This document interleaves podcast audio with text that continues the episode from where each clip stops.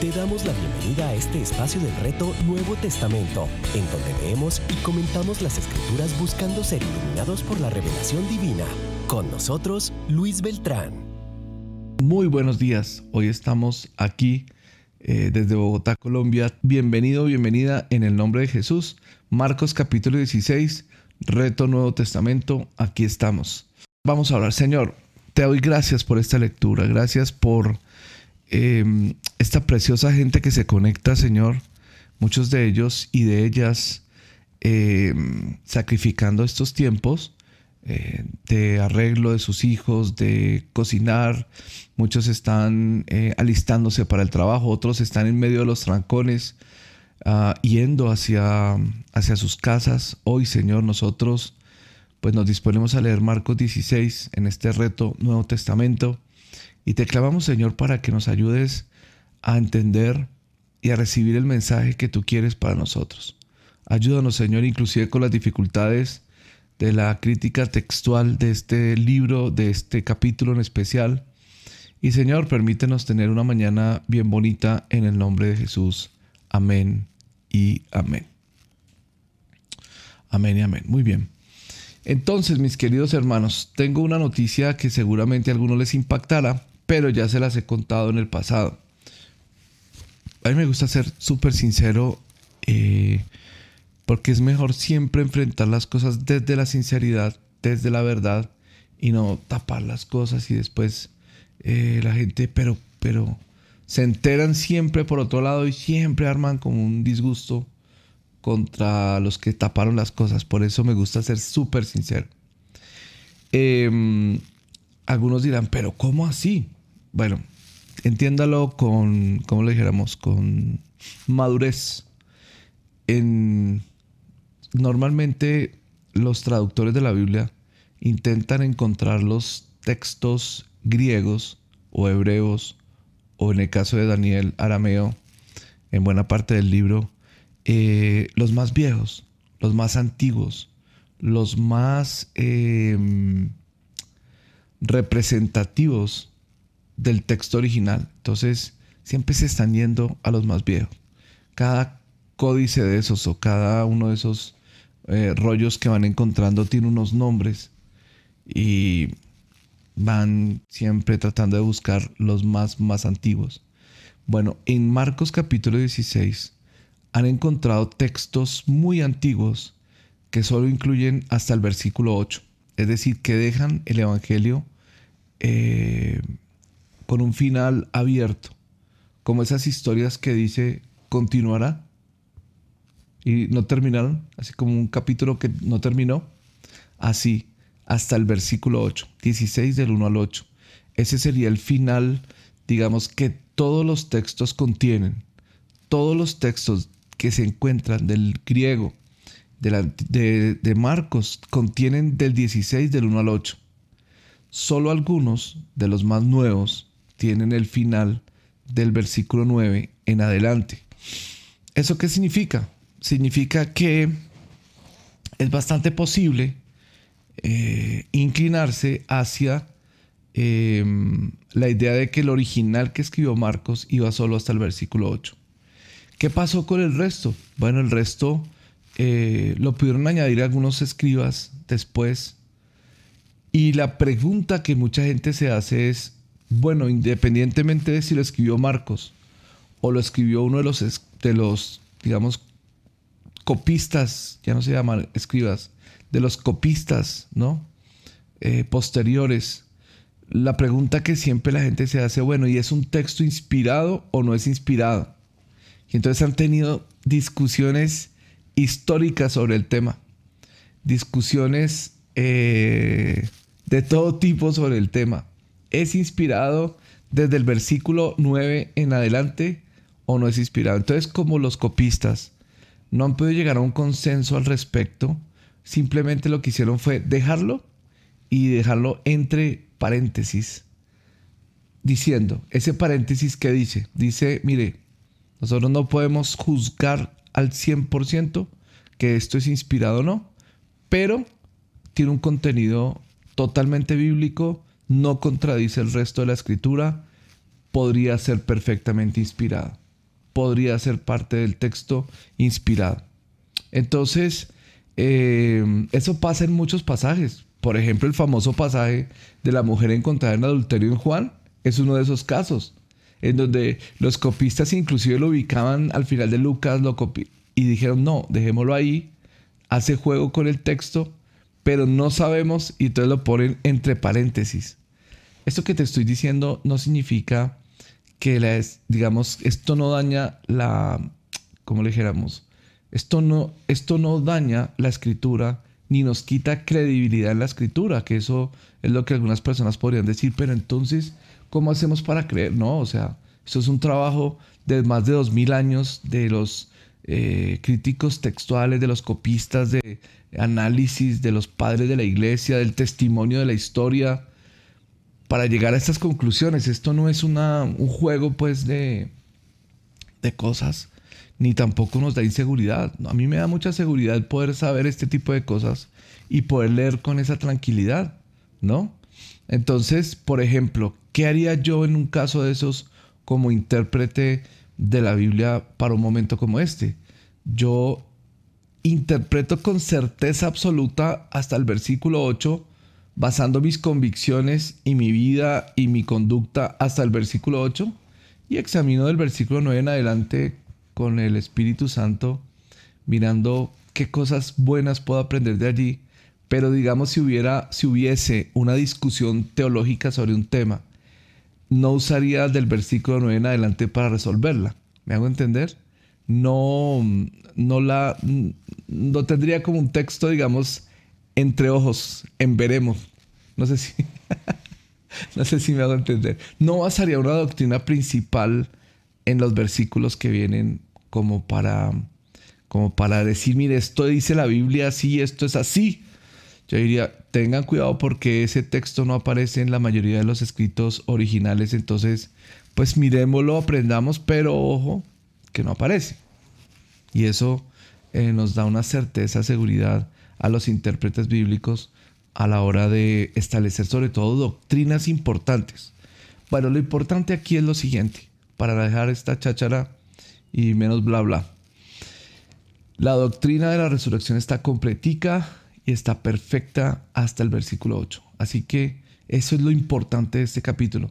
Lo otro también es importante porque es una especie de gran comisión que hizo el Señor.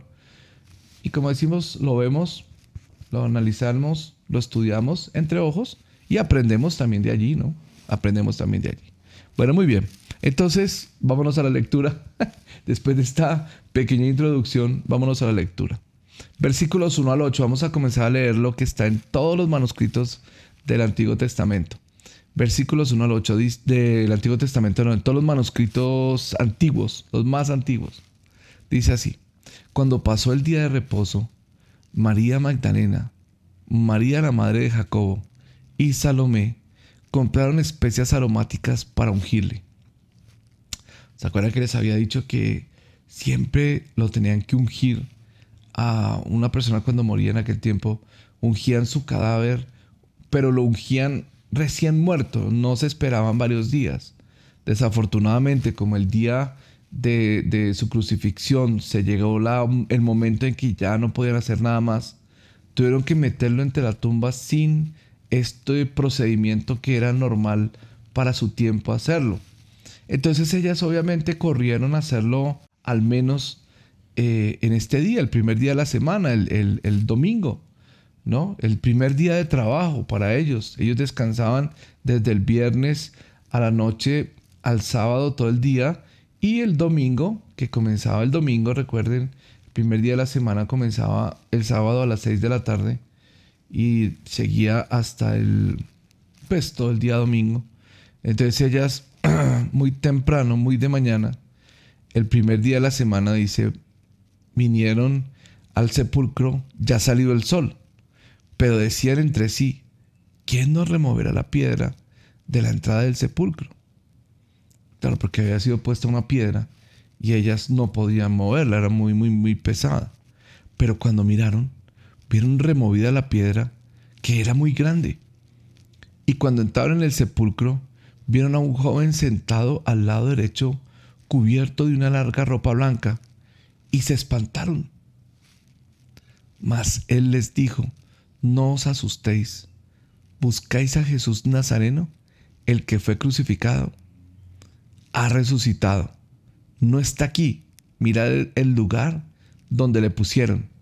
Pero id y decid a sus discípulos y a Pedro que él va delante de vosotros. Allí le veréis como os dijo. Y ellas fueron huyendo del sepulcro porque les había tomado temblor y espanto, ni decían nada a nadie porque tenían miedo. Este es el final original, ¿no? El final, digamos, el que se considera el final eh, del Evangelio. El final del Evangelio de, eh, de, de Marcos que está en todos los manuscritos. Ahora, hay un final corto, hay un final corto, te lo voy a leer, que dice así, ellas comunicaron inmediatamente a Pedro y a sus compañeros todas estas instrucciones y después de esto Jesús mismo envió por medio de ellos desde el oriente hasta el occidente el mensaje santo e incorruptible de la salvación eterna. Este final lo pusieron en algunos de los manuscritos y en muchas copias pusieron esto que se conoce como el final corto. El final corto. Era un final simplemente como para no dejarlo ahí en suspenso, ¿no? Y luego eh, hay varios manuscritos que contienen esto que se conoce como el final largo, que es lo que vamos a leer ahora, ¿ok? El hecho es que hasta aquí, y que me parece súper importante, hasta aquí, ellas son conscientes de la resurrección de Cristo. En los evangelios paralelos, especialmente el de Mateo, me gustó mucho eh, ver cómo Jesús las comisionó. Jesús mismo las comisionó para ser las primeras testigos de mm, su resurrección. Es más, las personas que le testificaron a los apóstoles sobre la resurrección de Cristo fueron estas mujeres. Por tanto, yo no puedo creer ni entender por qué hay tanta discusión hoy en día sobre el ministerio de las mujeres, que no pueden predicar, que no pueden enseñar, que no le pueden enseñar a hombres. Y entonces ellas, ¿qué hicieron? Entonces estas mujeres al testificar, ¿qué hicieron? ¿Cómo Jesús va a mandar a las mujeres a testificar si es que las mujeres no pueden predicar? No entiendo. No entiendo. No entiendo esa doctrina. Hay unos pasajes en Timoteo que muestran eh, unos asuntos relacionados con Éfeso, en donde Pablo tiene que insistir en que las mujeres no tomen dominio sobre los hombres por medio de la enseñanza. Pero es que eso es otro problema diferente. Era un problema muy cultural en Éfeso. Las mujeres dominaban a los hombres, especialmente las prostitutas del templo, dominaban a los hombres por medio de sus falsas profecías. Y Pablo dice que las mujeres no enseñen dominando a los hombres como se hace allá, sino que ellas eh, lo hagan en una forma correcta y sobre todo cuando estén preparadas. Entonces, no es que Pablo esté prohibiendo universalmente la enseñanza de las mujeres, sino que hay una situación muy específica en Éfeso en donde las mujeres están tomando gobierno sobre los hombres como lo hizo Eva. Pablo lo explica como lo hizo Eva. Mientras una mujer enseñe, por ejemplo, en orden, sin tomar dominio, ni ningún hombre puede tomar dominio sobre los demás con la enseñanza. Mientras lo hagan bien, no hay ningún problema. No hay ningún problema. Es un asunto que, o sea, es como decir, mira, aquí está la gran comisión. Vayan y hagan discípulos a todas las naciones, bautizándolos en el nombre del Padre. De ahí en adelante ya no se puede cumplir sino solo por unos. En el nombre del Hijo y del Espíritu Santo y enseñándoles solamente hombres. O sea, olvídese. Olvídalo. Olvídalo. No es la idea bíblica y me parece... Hace poquito echaron a, a Rick Warren de su, de, su denominación por eso. Yo, yo honestamente no, no estoy de acuerdo. Pues respeto, ¿no? Respeto la posición de, de estas personas, pero yo no estoy de acuerdo, no comulgo con esa doctrina. Me parece que cercena al cuerpo de Cristo. Me parece que necesitamos escuchar a mujeres súper sabias enseñando en nuestros púlpitos. Estas mujeres, por ejemplo, que enseñaron a los apóstoles sobre la resurrección, que, los, que les testificaron, como la mujer samaritana que fue enviada a testificar por el mismo Señor Jesús a todo un pueblo, a toda una ciudad. ¿Qué tal que, qué tal que Jesús hubiera dicho, no, mira, como tú eres mujer, no puedes ir a testificar. Esperemos a que se convierta un hombre. No, Jesús de una vez la mandó a testificar y ella le testificó a toda la ciudad. Hombres y mujeres vinieron a conocer a Jesús porque ella les testificó a todos. Y como esto hay muchos ejemplos más. Aquila y Priscila. Priscila fue una gran maestra de la palabra y eran considerados los líderes principales de la iglesia en Roma y por muchas ocasiones Pablo mencionó primero a Priscila que a Aquila, entendiendo que ella tenía como más fuerza en el ministerio, más, más inclusive autoridad ¿no? en el ministerio. Entonces, yo no sé, hermanos, yo no sé. No estoy de acuerdo, me resisto a creer que esto sea así y en nuestra iglesia las mujeres tienen toda la oportunidad de enseñar y de ministrar a hombres y a mujeres. Siempre y cuando, dos condiciones, y que también son para los hombres. Uno, que estén preparadas en la escritura. Y dos, que tengan un buen testimonio y su casa en orden y todas las cosas como debe ser. Igual que los hombres. Igual que los hombres. Su vida en orden, su casa en orden, puedes enseñar desde que estés preparado para hacerlo. Bueno, muy bien. Hoy amanecí eh, un poco firme. Últimamente estoy diciendo, bueno, voy a poner posiciones firmes. Está bien. Voy a poner posiciones más firmes porque no puedo ser tan, ¿cómo se dice? Político, no sé cómo decirlo. Aunque soy respetuoso. Yo respeto a la gente que cree diferente y no los considero eh, herejes ni nada por el estilo. Digo yo, bueno.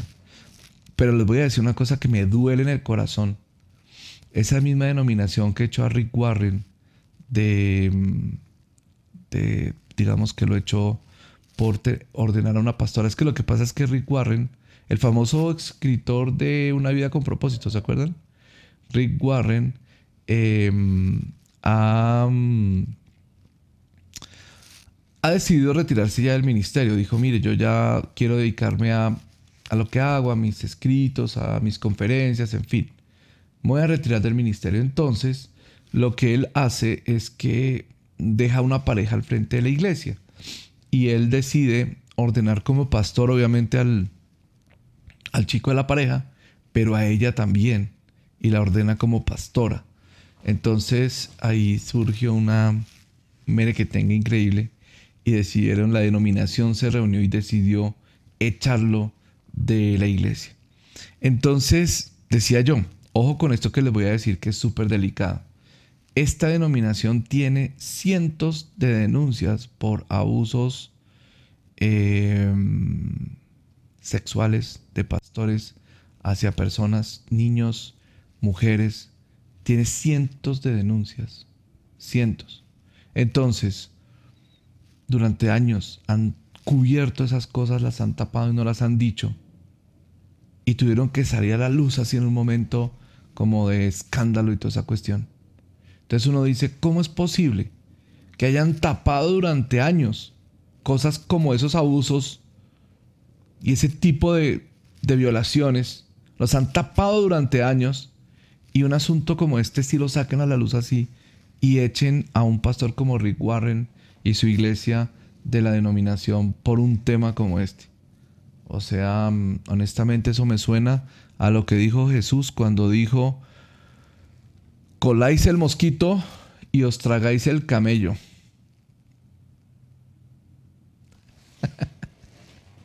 Hay que tener mucho cuidado. Hay que tener mucho cuidado. Hay que tener mucho cuidado. En fin, bueno, ya. No voy a seguir en esto porque ya me puse, ¿cómo se llama? Me puse hoy en tipo Juan el Bautista y nada, ustedes dicen, pero ¿qué te pasó? que arda el fuego del Espíritu Santo entre nosotros. El hecho es que aquí tenemos unas preciosas mujeres que fueron a ungir al Señor, a servirlo con todo el corazón y se encontraron las primeras con que había resucitado y fueron corriendo a contarles a todos sobre la resurrección. Este el final largo, también miremoslo y, y aprendamos de él, ¿no? Este final largo aprendamos de él porque durante siglos también ha sido considerado parte de la escritura, entonces no lo podemos desechar, solo que lo miramos con cierto cuidado. Habiendo pues resucitado Jesús por la mañana el primer día de la semana, apareció primeramente a María Magdalena, de quien había echado siete demonios. Yendo ella, lo hizo saber a los que habían estado con él, que estaban tristes y llorando. Ellos cuando oyeron que vivía y que había sido visto por ella, no lo creyeron. Esto concuerda con los otros evangelios, ¿no? Esto concuerda con los otros evangelios, así que no tengo problema, no tenemos problema ahí. Ella fue y testificó, eh, eso está también confirmado por Mateo, y, y pues es verdad que al principio no le creyeron. Hasta que ellos mismos vinieron corriendo y se les apareció. Pero después apareció en otra forma a dos de ellos que iban de camino, eso es lo del camino de Maús, yendo al campo. Ellos fueron y lo hicieron saber a los otros y ni aun a ellos les creyeron. Finalmente, se apareció a los once mismos, estando ellos sentados a la mesa, y les reprochó su incredulidad y dureza de corazón, porque no habían creído a los que le habían visto resucitada. Les dijo, id por todo el mundo, predicad el Evangelio a toda criatura. El que creyere y fuere bautizado será salvo, mas el que no creyere será condenado. Este pasaje ha, por ejemplo, desatado polémica en cantidades, em, porque aparentemente aquí está colocando el bautismo como requisito para la salvación. Gracias a Dios por la segunda frase, porque la segunda frase lo deja claro, que el único requisito es creer, ¿no? Solo que toda persona que cree es bautizado, ¿no? Ok, nosotros por todo el resto de la escritura entendemos que el requisito para, para ser salvo es creer en el Señor Jesucristo y si no, el hombre en la cruz no hubiera podido ser salvo, ¿no? Y otros más que no pudieron ser bautizados. Pero por el otro lado sí creemos que todo el que cree tiene que ser bautizado. Estas señales seguirán a los que creen en mi nombre, echarán fuera demonios, es verdad. Hablarán nuevas lenguas, es verdad tomarán en las manos serpientes y si no vivieren cosa mortífera, no les hará daño. Sobre los enfermos pondrán sus manos y sanarán. Señales que siguen a los que creen. Hoy en día los creyentes siguen a las señales, pero en aquellos días se decía que las señales seguirían a los que creen. No tengo problema con esto. No tengo problema con esto. Yo creo en estas señales también. Solo que no como tan absolutas, ¿no? Por ejemplo, hay unas iglesias en los Estados Unidos en donde, que son hiperpentecostales, en donde los hermanos agarran serpientes de una caja y los van pasando a todos para que agarren las serpientes em, para demostrar si son o no cristianos, si son ungidos o no. Entonces, los tipos agarran serpientes en medio de la música y la cosa. Y todo el mundo está ¡guau! Y serpientes así tipo aspid que son súper venenosas. Y entonces se supone que si, eh, las, que si las serpientes no los pican o que los pican y no muerden, entonces eh, significa que ellos eh, son ungidos, están ungidos. Pero si los muerden y se mueren, es que no están ungidos. Hasta hace poco un pastor de ese tipo lo picó una serpiente y lo mató. Lo mató ahí mismo y creo que se les acabó un poco la cosa. Pero hay iglesias que hacen este tipo de cosas. Yo digo, este pasaje no está escrito, si es, digamos, si es que lo tomamos como palabra de Dios, si lo tomamos como inspirado, no sería ese el sentido. No sería ese el sentido. El sentido es más bien lo que le pasó a Pablo cuando, ¿se acuerdan? En la isla, él descendió eh, después del naufragio en, la playa, perdón, y, lo picó una serpiente y los moradores dijeron, no, este tipo de verdad era un criminal, porque viene encarcelado y fuera de todo lo pica una serpiente, esto es la justicia divina sobre él. Y la serpiente no le pudo hacer daño y por el contrario él les predicó a todos, oró por los enfermos, fue guardado sobrenaturalmente. Creo que así sería una mejor aplicación de este pasaje. Pero que él no lo fue a buscar, que fue un accidente que pasó, ¿no? Y hemos oído de muchos misioneros que han tenido este tipo de experiencia en donde Dios les ha guardado sobrenaturalmente. Eh, en mi nombre echarán fuera demonios, está claro. Hablarán nuevas lenguas, está claro tomarán en mis manos serpientes, está claro. Y sobre los enfermos pondrá sus manos, está claro. Muy bien. El Señor después que les habló, fue recibido arriba en el cielo y se sentó a la diestra de Dios. Y ellos, saliendo, predicaron en todas partes, ayudándoles el Señor y confirmando la palabra con las señales que le seguían. Amén. Amén. Esto me hace pensar que, pues digamos que la iglesia primitiva eh, tenía un énfasis muy fuerte en la predicación, en la predicación, en, la, mm, en el discipulado, en el discipulado. Y tenían un afán, ¿no? Ellos tenían énfasis y afán en esto. Hoy en día el cristianismo ha virado hacia otras cosas. Hemos virado hacia una lucha de fama, de conciertos, de personajes conocidos, de reconocimientos, de premios y otra serie de cosas que pasan y que pues no son del todo malas. O sea, uno dice, bueno, que hagan un concierto buenísimo. Si ese concierto edifica y tal, es buenísimo. Em, pero hoy en día las más grandes inversiones de la iglesia cristiana no están puestas en el evangelismo y el discipulado.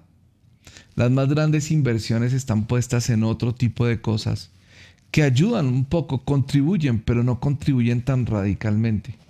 En la iglesia primitiva me parece a mí que estaban súper centrados en la predicación del Evangelio en una forma mm, casi que em, casi que toda la iglesia, en una forma total, quería decir toda la iglesia concentrada en eso, toda la iglesia enfocada en la predicación, toda la iglesia compartiendo el Evangelio. De esa forma muchas personas conocían de Cristo y muchas personas eran salvas por causa de esta predicación. Entonces considero que nosotros en muchos casos no vemos milagros tan grandes, ni vemos cosas tan asombrosas como las que veían ellos, señales y cosas así, en parte porque estamos enfocados en otras cosas. En parte porque estamos enfocados no en ir a las calles a evangelizar, no en ir a las personas a evangelizar, no en testificar en nuestros trabajos, en todo lo que hacemos, sino en otras cosas, en otras cosas. Y en esas cosas no hay como esta... Eh, no hay como este enfoque, entonces el Señor tampoco derrama sus milagros, pues porque no se necesitan. O sea, el Señor no quiere hacer los milagros como un show. El Señor no quiere hacer los milagros para que nosotros seamos considerados grandes y tal. El Señor quiere hacer los milagros para respaldar el Evangelio. Cuando predicamos el Evangelio, entonces em, las personas reciben y, los milagros ocurren. El milagro más grande es la salvación. Pero los milagros ocurren en la medida en que estamos predicándole el Evangelio a los que no conocen, ¿no? Entonces creo que un gran mensaje que nos queda de hoy con esto que leemos es que la iglesia primitiva estaba enfocada en la predicación del Evangelio y en testificar de la resurrección de Cristo. Y por eso eh, hay todo este énfasis en este final largo de Marcos sobre la predicación y la gran comisión, que es un buen cierre para el Evangelio. Ahora, supongamos que el Evangelio quedara solo hasta el versículo 8, como originalmente tal vez fue escrito, y nos quedamos con esta idea de, las mujeres testificaron acerca del Señor Jesús y los discípulos en primera instancia no creyeron. ¿No? Luego eh, nos muestra este final largo que como al final sí creyeron y nosotros vemos en los otros evangelios que al final sí creyeron. Nosotros debemos eh, creer en la resurrección del Señor, tener esa certeza de que Él es único porque resucitó y llevarle ese mensaje a todas las personas que podamos en la tierra. Es importantísimo, importantísimo hacerlo. No es un valor negociable. No es si queremos, si amanecimos de buen genio, si nos parece, no es si... Mm, ¿Cómo les explico esto? No es un asunto opcional, es un asunto obligatorio, necesario, importante, hablarles a otros el Evangelio de Cristo, testificar de alguna manera, eh, sembrar semillas. Tú eres un sembrador de semillas. No necesariamente las personas se van a convertir, pero es posible que tú le siembres una pequeña semillita a alguien y esa semilla más adelante de fruto con otra persona que le comparta. Debemos ser sembradores de semillas, queridos, predicando el Evangelio permanentemente, compartiendo acerca de la resurrección de Jesús. Revísate en tu corazón si de verdad crees en que Jesús resucitó.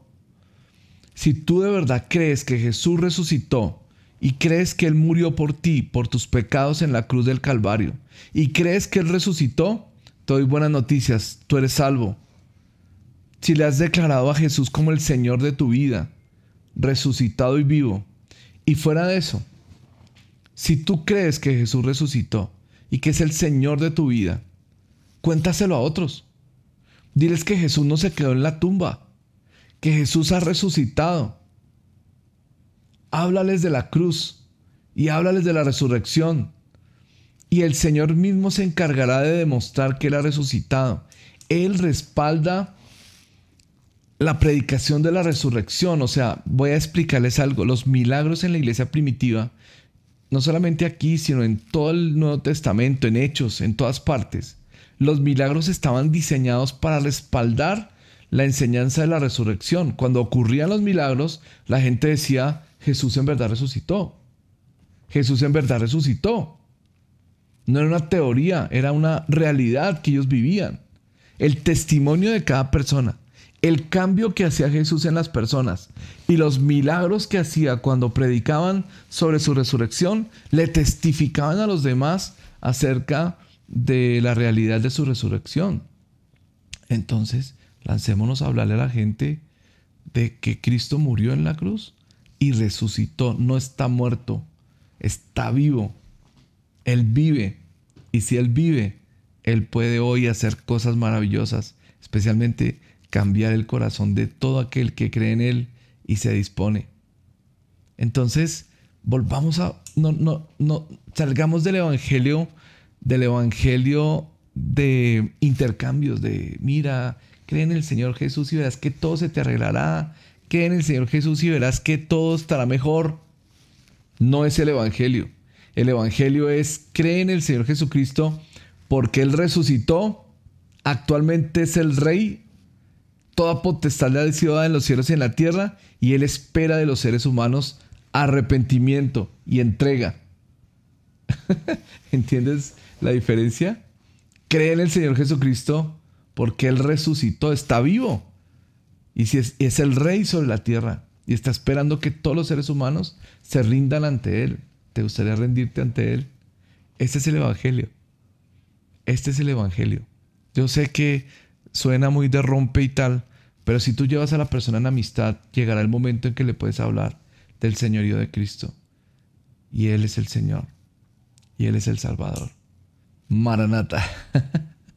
Terminamos esta mañana con una despedida feliz, Maranata. Terminamos Marcos. Mañana nos vamos con Lucas, que es un evangelio hermosísimo. A todos ustedes los bendigo.